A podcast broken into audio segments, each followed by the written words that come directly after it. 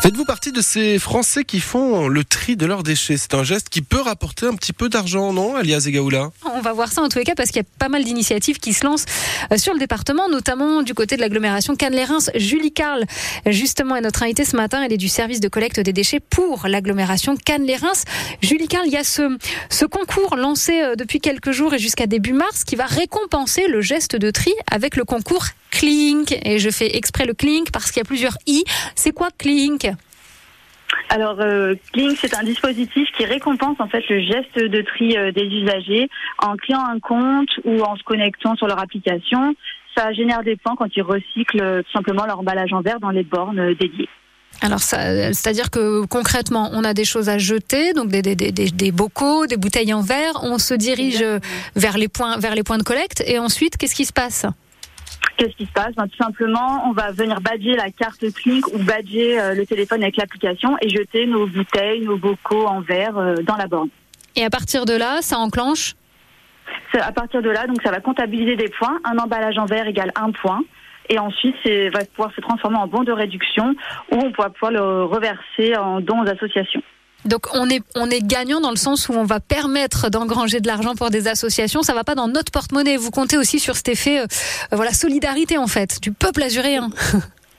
Exactement, c'est c'est aussi un geste de solidarité, c'est pour encourager le, le geste de tri.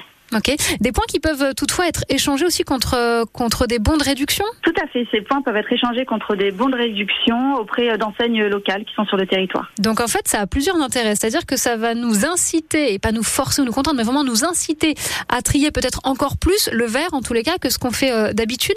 Euh, ça va avoir un aspect solidaire, et puis euh, c'est intéressant aussi pour l'économie locale, en fait. Tout à fait, et en, et en plus ça récompense le geste de tri. Globalement, le geste de tri, vous direz euh, qu'il est euh, en hausse. euh, voilà comment on peut le, le, le juger là, début d'année 2024. Alors sur le tri du verre, euh, oui, il est en hausse. Les gens quand même continuent de trier le verre. Le verre, ça se recycle à l'infini. Les, les gens sont, sont quand même au courant de ça. Donc globalement, là c'est en ce moment qu'il faut télécharger cette application.